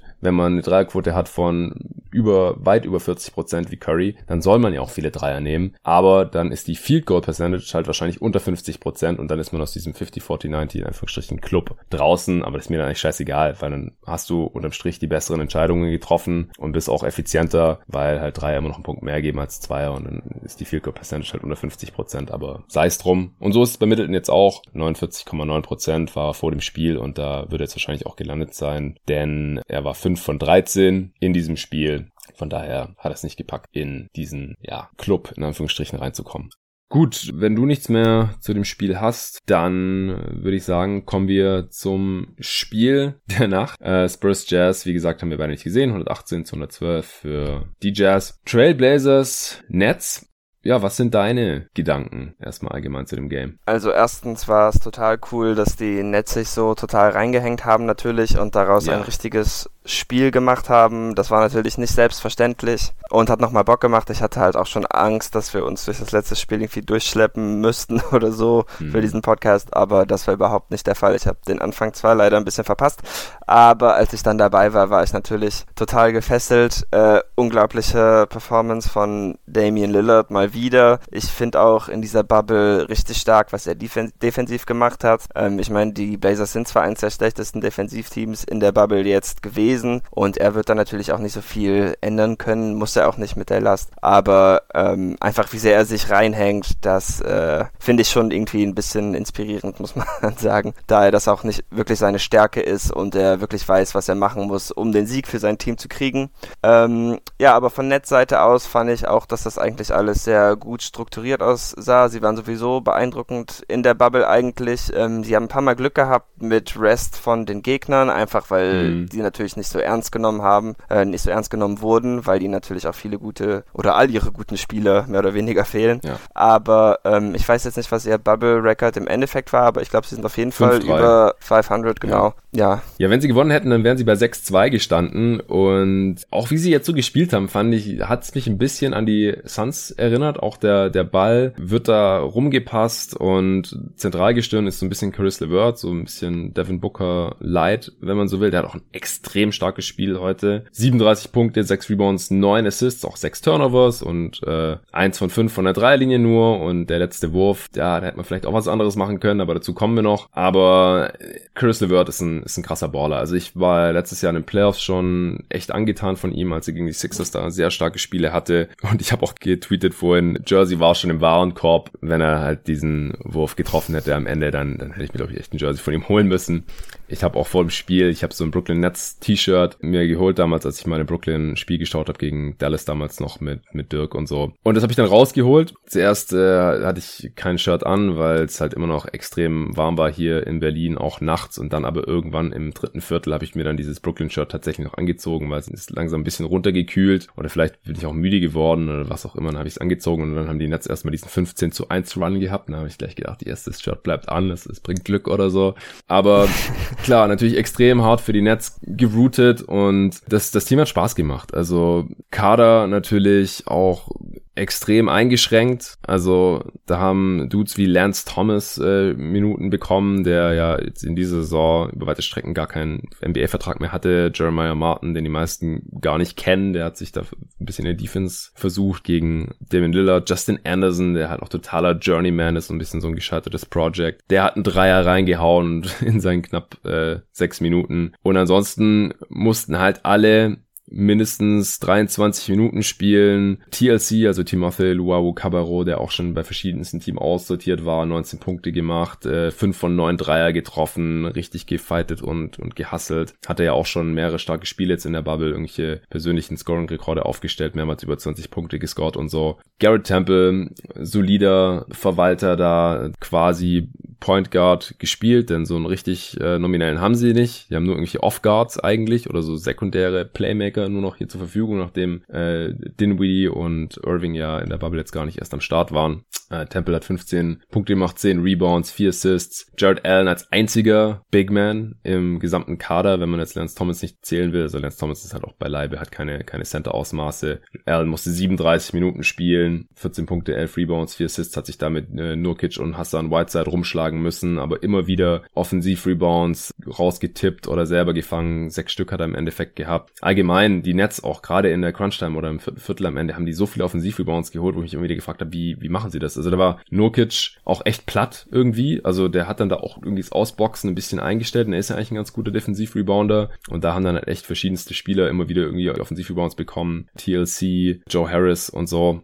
Kuruc äh, hat, hat gefightet. Joe Harris, von dem war ich vom Shooting war ich ein bisschen enttäuscht, hat nur ein Dreier getroffen, aber trotzdem 19 Punkte gemacht. Und Tyler Johnson, ja, Ex-Sun, Ex-Valley Boy eigentlich, hat bei den Suns ja spielerisch eigentlich enttäuscht, weil er auch vor allem seine Würfe gar nicht mehr getroffen hat. In dem Spiel jetzt ziemlich viel auf the Dribble gemacht, ziemlich viele Jump auch auf the Dribble genommen, 16 Punkte gemacht nur zwei Assists, weil er ist einfach kein Playmaker. Ähm, zwei von vier seiner Dreier getroffen. Also Devin Booker hat nach dem Spiel gegen die Mavs gesagt, er ist jetzt gerade großer Nets-Fan und er hat mit seinem Boy Tyler Johnson telefoniert und ist sicher gegangen, dass, dass die auch wirklich äh, sich heute reinhängen, die Nets. Und also Johnson, der wollte es wirklich. Also da hat man gesehen, was auch immer der Devin Booker da am Telefon versprochen hat, das will er auch wirklich einhalten. Und das ist schon sehr beeindruckend. Also da geht's mir wie dir, die, weil bei den Nets ging es ja eigentlich um nichts mehr. Ja, da ging es eigentlich darum, höchstens, dass man halt irgendwie guckt, dass die Spieler sich jetzt nicht verletzen oder sowas, weil klar, man ist jetzt absoluter Underdog äh, gegen Toronto, aber man, man möchte ja trotzdem trotzdem halt äh, wenigstens die Spiele, die man noch hat, hier aufs Feld schicken können. Und da finde ich es dann schon cool, dass äh, ja ein Allen 37 Minuten bekommen hat, ein Levert 33, Temple 37 und so weiter. Und dass die wirklich auch alle gewinnen wollten, dass auch Jacques Vaughn offensichtlich der Coach gewinnen wollte. Ähm, das, das Spiel ging ja dann so ähm, ziemlich hin und her. Zuerst ist Portland mal weggezogen und äh, dann sind die Nets aber wieder rangekommen. Und im dritten Viertel haben, kam dann dieser Run, den ich schon erwähnt hatte. Also 15 zu 1 stand mal dran, aber der, der war dann, glaube ich, sogar noch, noch größer, irgendwie so 23 zu 3 oder sowas um den Dreh. Und da äh, waren die Nets dann schon so auf 10 Punkte ungefähr weggezogen. Und im vierten Viertel dann Äh, da war dann, war dann Dame Time angesagt, oder? Genau, also diesen Logo-Dreier, den er genommen hat, der war natürlich absolut krank zum Beispiel. Yeah. Vor allem, da das Logo ja nicht wie die normalen NBA-Logos rund ist. Ja, so und die breit, meisten ne? Logo-Dreier sind dann ja so in der Mitte zwischen Dreierlinie und Halfcourt, sondern mhm. total schmal. Das heißt, er stand wirklich fast auf der Halbfeldlinie mhm. ähm, und hat den einfach mal so reingemacht. Ähm, ja, dann war natürlich noch die Defense. Er hatte ganz spät im Spiel, ich glaube, noch so 50 Sekunden to go, ein Stil gegen Caris LeVert, ja. ähm, einfach im Open Court. Und für mich war da auch, da dachte ich mir eigentlich, okay, das, äh, das war's dann jetzt wohl, wenn Dame sogar das macht. Ähm, LeVert hatte dann noch ein paar gute Antworten. Ich glaube, zweimal hat er noch getroffen danach, war ich auch beeindruckt, aber im Endeffekt äh, hat er natürlich dann noch diesen ganz schlechten Wurf am Ende, von dem du schon gesprochen hast, was natürlich ärgerlich war, einfach weil er gefühlt das halbe Spiel lang ohne viel Schwierigkeiten zum Korb kam. Klar, manche der Abschlüsse waren dann auch Floater, aber es war halt meistens wirklich so, dass er zum Korb kam, den ähm, seinen Verteidiger irgendwie beiseite geschoben hat und dann leichten Layup oder Floater bekam. Und ähm, dann diesen Wurf zu nehmen, war dann ein bisschen schade. Kann man aber natürlich auch aus seiner Sicht wahrscheinlich verstehen, da es im Endeffekt wirklich egal war. Und ich glaube, du hattest mir das eben gesagt. Mhm. Ähm, sieht dann halt auch einfach cool aus, wenn er dann so ein Deep Two for the Win am Ende reinlegt. Ja, das, ich, ich denke halt auch. Also, ja, es stand 132 zu 130. Lillard hatte einen Floater daneben gemacht, mit 1,19 zu spielen, äh, TLC einen Rebound geholt, dann zu LeVert gepasst und der dribbelt vor und ungefähr auf Höhe vom Halfcourt hat halt Lillard von hinten den Ball rausgeschlagen und ist dabei halt auf dem Boden runtergetaucht. Also einfach absolutes Hustle-Play. Und die Blazers haben den Ball und dann hat äh, McCollum tatsächlich, der mit einem gebrochenen Rücken spielt, wie jetzt die Tage rausgekommen ist, ein Pull-up Midrange-Jumper reingehauen mit noch 53 Sekunden. Und anstatt dass die Nets halt entweder das Spiel ausgleichen, 132 zu 132 oder sogar mit 3 in Führung gehen, sind sie dann auf einmal 50 Sekunden vor Schluss 134 zu 130 hin. Und da habe ich dann auch schon äh, einen Tweet abgesetzt und gesagt, okay, das war jetzt gerade das Play of the Game von Lillard, weil mir war dann irgendwie schon so ein bisschen klar, es sind noch 53 50 Sekunden. Die Blazers sind jetzt vier vorne. Das lassen sie sich wahrscheinlich nicht mehr nehmen. Dann äh, hat LeVert auch noch einen äh, Jumper daneben gelegt und dann äh, hat aber TLC einen Offensiv-Rebound geholt. Also hatte ich ja vorhin schon angesprochen, dass die da echt um jeden Rebound gefightet haben. Und dann ist LeVert aber zum Brett gegangen und hat äh, ihn sogar and one reingelegt gegen Nurkic. Richtig schön Drive über rechts und schön in den Körper reingegangen und and one reingelegt mit noch 37 Sekunden zu spielen. LeVert nicht der sicherste Freiwurfschütze, aber hat den dann auch noch reingemacht. Und dann war es 134 zu 133. Dann im, im nächsten Angriff hat Carmelo Anthony einen weit offenen Eckendreier von rechts gebrickt. Das wäre natürlich auch nochmal so ein Ding gewesen, wenn jetzt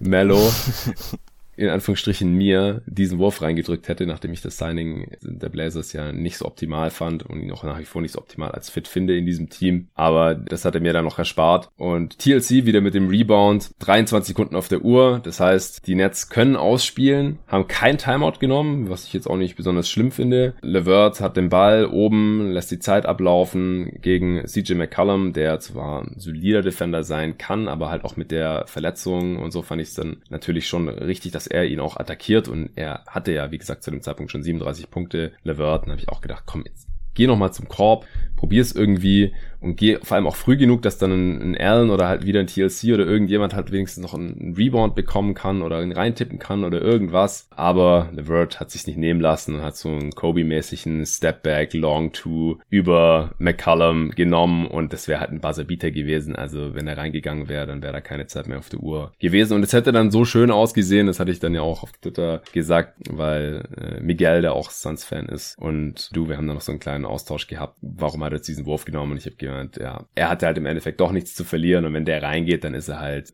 in den nächsten Tagen ist dieses Highlight dann halt auf Dauerschleife. Ja, Levert schickt Dame nach Hause. Wer weiß, ob er dann vielleicht sogar so gewunken hätte, wie Dame PG damals gewunken hat oder den Thunder damals gewunken hat und so. Das, das wäre einfach eine Story gewesen und ein Highlight. Das ähm, hätte ich dann, ihm dann schon auch gegönnt. Also ich kann, ich finde es zwar schade, dass er so einen niedrigprozentigen Wurf genommen hat in der Situation, aber wie gesagt, er hatte viel zu gewinnen und eigentlich nichts zu verlieren. Also die Suns haben im Endeffekt verloren, weil sie halt nicht in Playoffs sind und nicht im Play-in-Tournament sind. Aber für die Nets war es im Endeffekt egal. Und deswegen mache ich ihm da auch nicht so wirklich einen Vorwurf, ehrlich gesagt. Nee. Ja, bei den Blazers sollte man vielleicht noch erwähnen, ja, am Ende Dame wieder mit einer heftigen Statline, 42 Punkte, 12 Assists, 8 von 14 Dreier, 8 von 9 Freiwürfe, 13 von 22 aus dem Feld. Auch McCallum mit einem starken Spiel, hat zwar kein Dreier getroffen seiner 6, aber insgesamt trotzdem 25 Punkte gemacht, 7 Assists, Nurkic 22 und 10, Mello nicht sein Tag gewesen, nur 4 von 12 aus dem Feld, 9 Punkte. Zach Collins 1 von 7 aus dem Feld in 17 Minuten, 2 Punkte. Whiteside 16 und 9 in 15 Minuten, 5 Offensiv-Rebounds, also der hat da auch die Netzbank äh, ziemlich terrorisiert, weil die halt, wie gesagt, kein Backup-Pick einfach hatten. Die Blazers waren trotzdem minus 9 in dieser Zeit. Ähm, Gary Trent Jr. noch 4 von 10 wieder von Downtown, 16 Punkte. Lillard und McCollum jeweils mit fast 44 Minuten. Also da, die musste man wieder alles geben. Und wie gesagt, Lillard am Ende noch irgendwie. Loose Ball hinterher geschmissen, Stil rausgeholt und alles und musste halt auf jeden einzelnen dieser 8 Dreier wirklich treffen, weil sonst hätten sie das Spiel wieder verloren. Es war wirklich wieder denkbar knapp, aber sie haben es hinbekommen und am Samstag, ich glaube 20.30 Uhr deutscher Zeit, spielen sie dieses Play-in-Game das erste gegen Memphis. Wenn sie verlieren, sind sie gleich raus, die Blazers. Wenn sie gewinnen, gibt's am Sonntag nochmal eins. Und wenn sie das dann auch gewinnen, dann spielen sie gegen die Lakers in der ersten Runde. Äh, was ist denn dein Tipp? Wer schafft's jetzt in die Playoffs? Memphis oder Portland? Ich glaube Portland, wenn sie schon so weit geschafft haben. Mhm. Memphis ist im Moment einfach ein schlechteres Team, denke ich. Ähm, sie können sich eigentlich auf nicht viel verlassen, außer Ja Brillanz und dann welche anderen beiden Spieler dann zu dem Zeitpunkt einfach gut spielen. Äh, dieser Floater-Trend ist für mich halt auch ein bisschen beunruhigend, mhm. auch wenn es jetzt die letzten beiden Spiele einigermaßen funktioniert hat, wobei sie natürlich gegen die Celtics recht hoch verloren hatten, also hat auch nicht unbedingt funktioniert. Ähm, aber ich hoffe natürlich auf das doppelte Play-in-Spiel mindestens. Ähm, ja. Ja, klar, ein Spiel mehr in Playoffs ähm, mit Playoff-Atmosphäre wäre natürlich nice. Genau. Also das war bei dem Spiel tatsächlich auch schon gegeben, auch wenn die defensive Intensität natürlich nicht so da war, aber es liegt auch im Personal. Also Teams hatten beide mhm. ein Offensivverding von über 130. also da war nicht so viel her mit Defense. Aber ja. es war, war trotzdem super spannend und beide Teams wollten gewinnen. Und es wird am Samstag sicherlich auch so sein. Ich äh, denke auch, dass Portland zumindest das erste Spiel gewinnt. Das würde mich schon sehr wundern, wenn sie das nicht packen. Auch wenn äh, Dame und CJ jetzt natürlich hier eine heftige Last schultern mussten und CJ CJ, wie gesagt, irgendwie einen Bruch hat da einen Wirbel, glaube ich, im unteren Rücken. Das ist natürlich jetzt auch nicht äh, so optimal vom Timing her. Und äh, Nokic, wie gesagt, sah auch teilweise ziemlich platt aus. Da ist vielleicht das Conditioning auch noch nicht so wieder bei 100%, nachdem er so lange kein Basketball gespielt hatte auf dem Niveau. Aber Portland ist das stärkere Team als Memphis gerade, ganz klar. Ohne Jaron Jackson Jr., und ohne die ganzen anderen Spieler, die sie weggetradet hatten, ohne Justice Winslow, ist einfach nicht mehr das Spiel, das eben diesen Rekord rausgespielt, äh, nicht mehr das Team, das diesen Rekord rausgespielt hatte, größtenteils. John Morant ist immer noch ein Rookie und ähm, er hat seine Spiele, wo er im Scoring Probleme hat, wie jetzt eben auch heute Nacht wieder oder wo der Wurf überhaupt nicht fällt und so. Mich würde es schon ein bisschen wundern, wenn Memphis letztendlich, also klar, ein Spiel, in einem Spiel kann alles passieren. Äh, sie können die Blazers schlagen, aber die Blazers sehe ich auf jeden Fall als stärker an und würde jetzt auch darauf tippen, dass sie dann in die Playoffs kommen und dann gegen die Lakers ran dürfen, aber da dürfte der Ofen dann sehr schnell aus sein, weil die Lakers sind, auch wenn sie jetzt gestruggelt haben hier in Orlando, nochmal auf einem ganz anderen Niveau als die ganzen Teams, gegen die die Blazers jetzt die letzten Tage gespielt haben. Und sie hatten halt gegen jedes Team Probleme. Also Dame musste ja so ausrasten und über 60 machen und äh, heute auch gegen Brooklyn halt wieder über 40 machen und so, weil sie halt sonst auch einfach nicht gewonnen hätten. Und auf der anderen Seite, hatte ich auch schon mal hier gesagt, haben die Blazers halt niemanden. Die hatten ja nicht mal jemanden für Caris LeVert heute. Und wie wollen die dann LeBron und Anthony Davis verteidigen? Das, ja. das sehe ich schwarz. Ja, ja, auch zu der Blazers Defense, was mir aufgefallen war jetzt in der Bubble. Ähm, sie haben einmal 102 Punkte erlaubt. Das war gegen die Rockets, also beim Sieg gegen die Rockets. Nuggets. Und sonst haben sie, das wenigste, was sie erlaubt haben, waren 117 Punkte für die Clippers. Ne, 115 für die Nuggets. Also alle Scores sind quasi in den 120ern, was halt nochmal zeigt, dass sie wirklich niemanden stoppen können. Die Grizzlies hatten im ersten Spiel ähm, der Bubble 135 Punkte gegen sie, haben sie dann zwar auch mit 5 verloren, aber ja, ist auf jeden Fall sehr problematisch. Ich verstehe auch nicht, wo das herkommt, dass äh, Dame die Lakers vielleicht besiegen kann. Sie sehen natürlich jetzt nicht so toll aus in der Bubble, aber ein Team, das so schlecht defensiv ist, ich habe keine Ahnung, was die mit LeBron und Anthony Davis machen wollen. Ja, also wenn bei den Lakers halt die Würfe überhaupt nicht fallen und man die Shooter ein bisschen stehen lassen kann und dann die Blazers mit ihrer Drop Coverage und die Zone ein bisschen zumachen können und dann AD und LeBron halt immer noch nicht so ganz im Rhythmus drin sind, AD halt irgendwie den Ball nicht bekommt, er zu wenig Würfe hat und, und LeBron LeBron nichts trifft oder so und dann Dame auf der anderen Seite 50 macht, dann könnte ich schon mal ein Spiel gewinnen. Klar. Aber über eine Serie kann ich es mir aber nicht vorstellen. Die Blazers haben die drittschlechteste Defense, ähm, wenn man das auf Defensive Rating schaut auch, also wenn es genormt ist, dann auf 100 Possessions in der Bubble. Also das, äh, da täuscht dich dein, dein Eindruck halt nicht auch von den äh, totalen Per-Game-Zahlen, die halt die Gegner da immer auflegen. Und äh, die Lakers äh,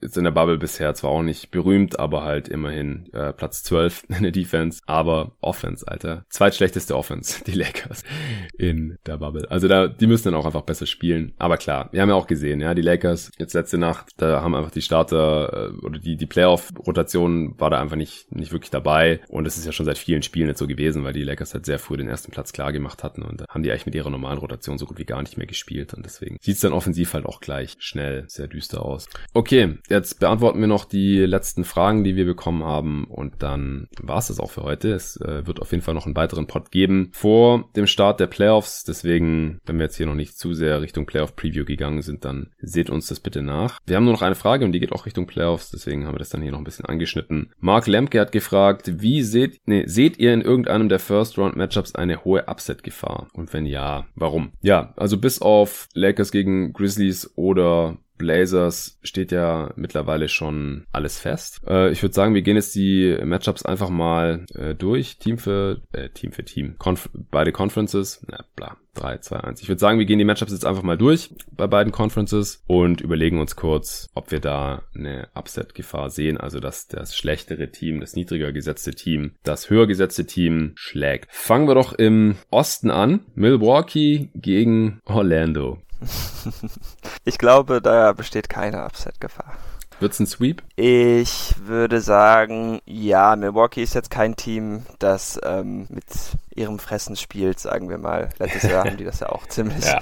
ziemlich schnell klar gemacht. Gegen Detroit damals, genau. Und Orlando ist jetzt leider auch in einer ähnlichen Situation wie Detroit damals. Also es ist nicht, dass der klar beste Spieler fehlt, wie damals Black Griffin, aber dass sie einfach massive Verletzungsprobleme haben. Jonathan Isaacs ausgefallen, Terence Ross musste jetzt, glaube ich, die Bubble verlassen, auch wegen einem medizinischen Problem, anscheinend nicht Corona, sondern irgendwas anderes, weiß man noch nicht, oder ich weiß es noch nicht. Ähm, und auch, was weiß ich, Fournier hat mal gefehlt, ich weiß nicht, ob Aaron Gordon fit ist und so. Also selbst wenn die fit wären, die Magic, würde es schon schwierig werden, da mal einen Sieg zu holen und sie sind nicht fit und ich glaube, Milwaukee macht auch den Sack sehr schnell zu und es gibt dieses Jahr auch keine Heimspiele. Also wenn Orlando dann im dritten Spiel irgendwie vor heimischem Publikum nochmal total angestachelt wäre und dann da noch ein, Spiel gewinnen wollen, unbedingt für ihre Fans, aber das gibt's dieses Jahr nicht. Sie sind zwar in Orlando, aber halt nicht in ihrer Heimarena. Da gibt's natürlich keine Fans und nix und deswegen macht Milwaukee das ziemlich sicher sehr schnell fest. Keine Upset-Gefahr. Toronto gegen Brooklyn. Das müsste Toronto eigentlich auch recht schnell klar machen, aber die Nets spielen halt schon ziemlich hart und die Raptors haben in den letzten Jahren eigentlich immer einen Game One verschenkt.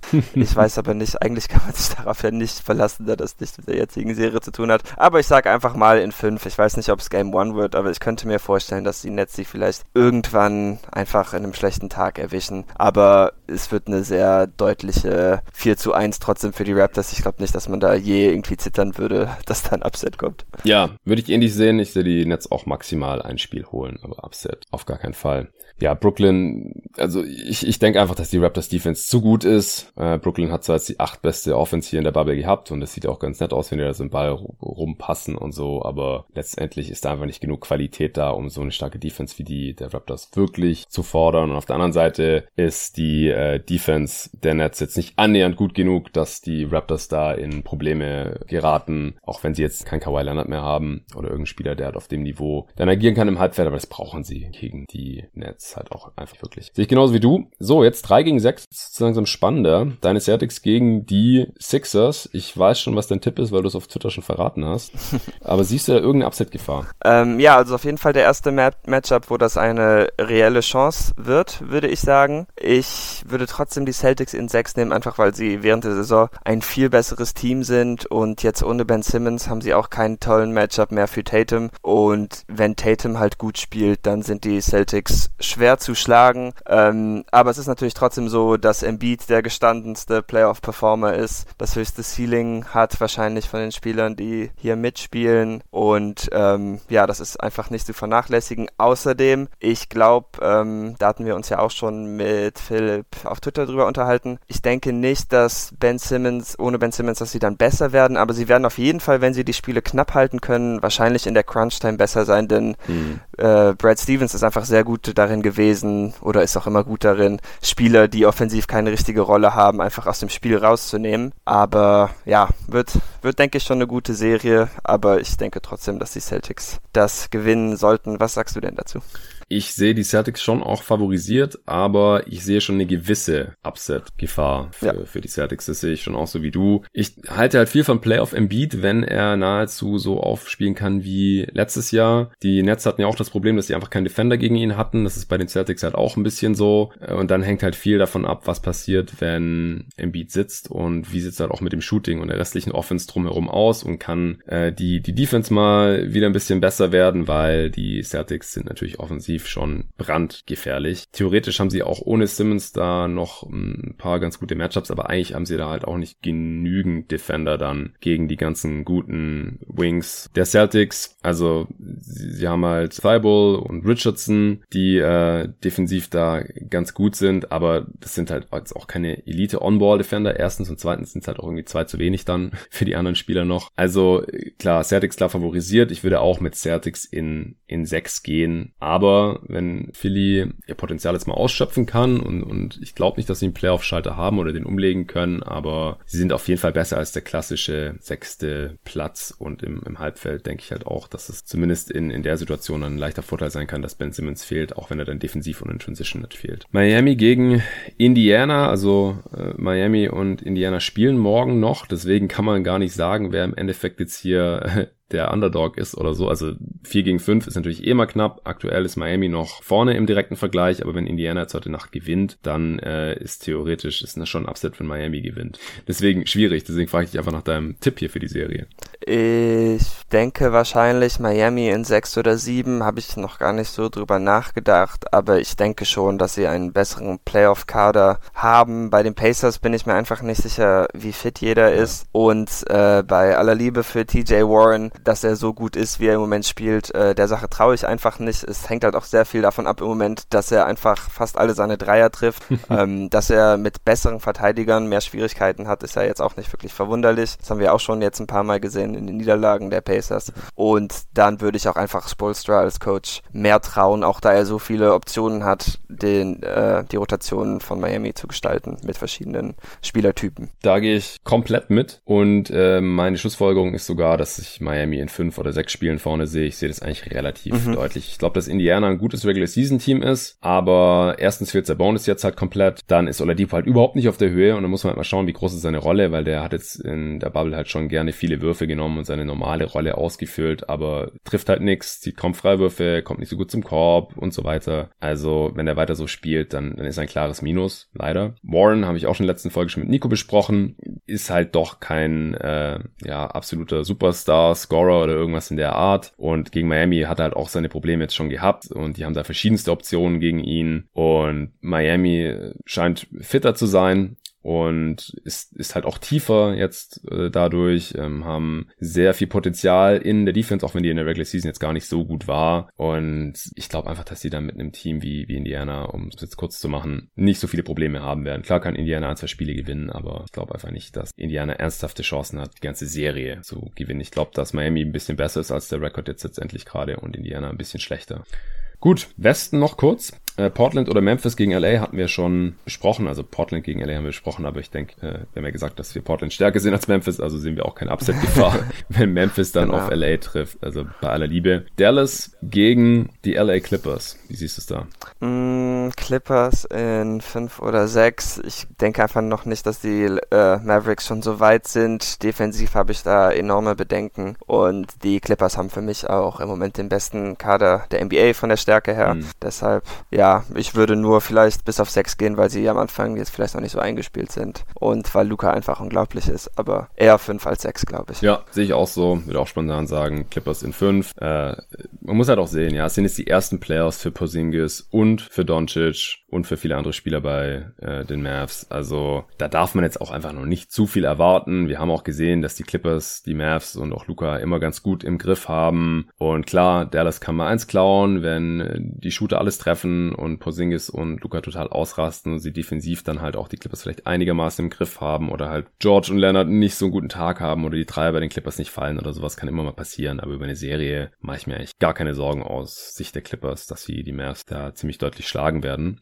Denver gegen Utah. Also Denver äh, ist das höher gesetzte Team. Die haben Stand jetzt drei Siege mehr. Äh, heute Nacht spielen die nochmal, aber da wird sich nichts mehr dran ändern. Denver ist der Favorit. Wie siehst du es da? Denver wäre auch mein Favorit, aber hier wird's schon richtig knapp. Also sechs oder sieben fällt mir jetzt schon schwer. Ich sag einfach mal Denver in sieben. Ich glaube, sie haben mit Jokic den besten Spieler. Ich liebe Utah nicht, aber ich finde, inzwischen werden sie teilweise schon ein bisschen unterschätzt. Also Mitchell hat zwar enttäuscht in den Playoffs bisher, aber sie haben halt in ihm trotzdem einen Spieler, der schwere Shots treffen kann. Und ähm, auch wenn Jokic äh, von dem, was ich gelesen und gehört habe, gegen Gobert eigentlich immer ziemlich gut abschneidet, weiß ich nicht, ob sich das in der Playoff-Serie jetzt unbedingt immer so übertragen würde. Das heißt, ich sage einfach mal Denver in sieben. Hm. Ja, bei Denver macht mir halt immer noch ein bisschen Sorge, dass äh, Harris und Barton noch nicht gespielt haben und mhm. dann halt äh, schlechtere Spieler nachrücken. Porter Jr. hat jetzt ein de facto Rookie eine sehr große Rolle. Muss man halt auch gucken, kann er das dann in den Playoffs bestätigen. Äh, Tory Craig ist zuletzt noch gestartet, der halt, äh, ja 3D-Spieler ist, der vielleicht in den Playoffs dann nicht so viele Minuten sehen sollte. Wir haben ja letztes Jahr auch schon in den Playoffs gesehen. Äh, Murray hat jetzt äh, erst sehr wenige Spiele gemacht, war lange draußen und so. Also Denver immer noch ziemlich gebeutelt von Verletzungen. Bei den Jazz haben jetzt auch oft die Starter oder einige Starter nicht gespielt. Ich weiß nicht, wie ähm, fit die jetzt wirklich sind oder ob die eher geschont wurden. Aber von Utah halte ich halt ehrlich ohne, ehrlich gesagt, ohne Bogdanovic auch offensiv nicht so viel. Der fehlt da schon sehr stark und defensiv sind sie halt auch nicht auf der Höhe. Und dann haben sie auch noch gar keine Bank. Also ich sehe Denver auf jeden Fall favorisiert. Mitchell war letztes Jahr in den Playoffs richtig mies. Vor zwei Jahren war er in der ersten Runde aber richtig gut gegen OKC und dann erst in der zweiten Runde wieder schlecht. Also ich würde jetzt noch nicht sagen, dass er äh, in den Playoffs per se schlecht ist, auch wenn der Eindruck von letztem Jahr da natürlich noch ähm, ein bisschen nachhalt. Hat sich jetzt auch verbessert in dieser Saison, aber ich bin immer noch nicht so hundertprozentig überzeugt von ihm als äh, erste Option von einem Team, das tiefer in die Playoffs stoßen möchte. Und, und Denver ist halt schon ein starkes Team. Sie haben jetzt die schlechteste Defense in der Bubble übrigens gehabt, aber das würde ich halt auch auf diese starke Fluktuation und die Ausfälle da im, im Kader ein Stück weit schieben. Also da, das ist eine Serie, da muss ich mir echt nochmal Gedanken drüber machen. Dann würde ich jetzt auch nochmal gerne abwarten wollen bis Montag, bis ich mich da letztendlich festlege, wer da jetzt wirklich spielt und fehlt, vor allem auf Seiten der Nuggets. Aber spontan würde ich sagen, Upset-Gefahr ist da.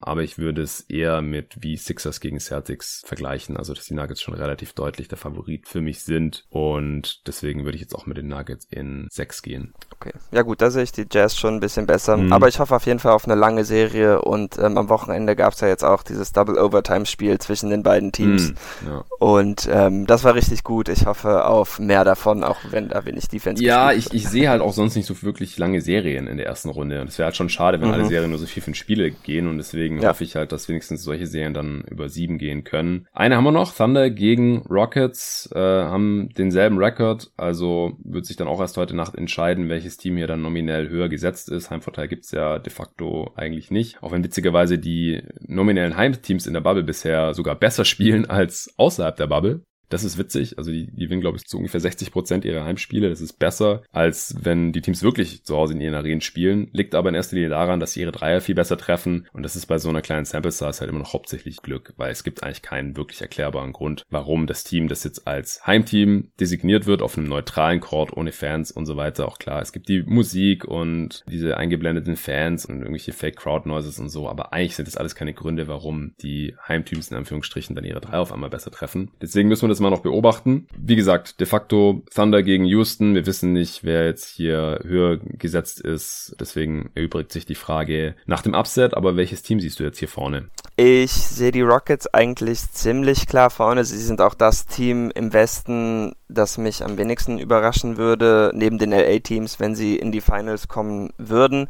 Aber man muss bei denen, ihnen natürlich immer bedenken, dass sie ein sehr gefährliches Spiel spielen. Sehr riskant, einfach vom Ansatz her, dadurch, dass sie sich so auf Dreier ja. Verlassen, dadurch, dass sie so klein sind. Und ähm, ja, ein zorniger Chris Paul scheint mir auch sehr gefährlich. Das heißt, ähm, ich würde OKC auf jeden Fall eine Chance geben, gerade da Westbrook ja äh, die ersten paar Spiele verpassen wird. Wie viele ist noch nicht ja. klar, aber mindestens ein paar. Aber ich denke eigentlich, dass Houston das in sechs machen sollte. Aber ich, ja, vielleicht würde ich hier sogar, falls OKC den niedrigeren Seed haben sollte, wahrscheinlich die höchste Upset-Gefahr sehen, ja. auch weil Shea einfach ein recht guter Matchup ist, denke ich. Und ähm, also gegen die Wings von Houston. Und Chris Paul halt, wie gesagt, unglaublich gut ist und er hat bestimmt etwas, was er mit äh, den Rockets begleichen will. Hm, auf jeden Fall. Ja, ist jetzt auch leicht ironisch, dass Chris Paul jetzt mal fit ist zu den Playoffs und der Spieler, den man sich geholt hat, der davor die Jahre immer fitter war und zur Verfügung gestanden hätte, jetzt halt leider verletzt ist. Und ich finde es wirklich schade, weil ähm,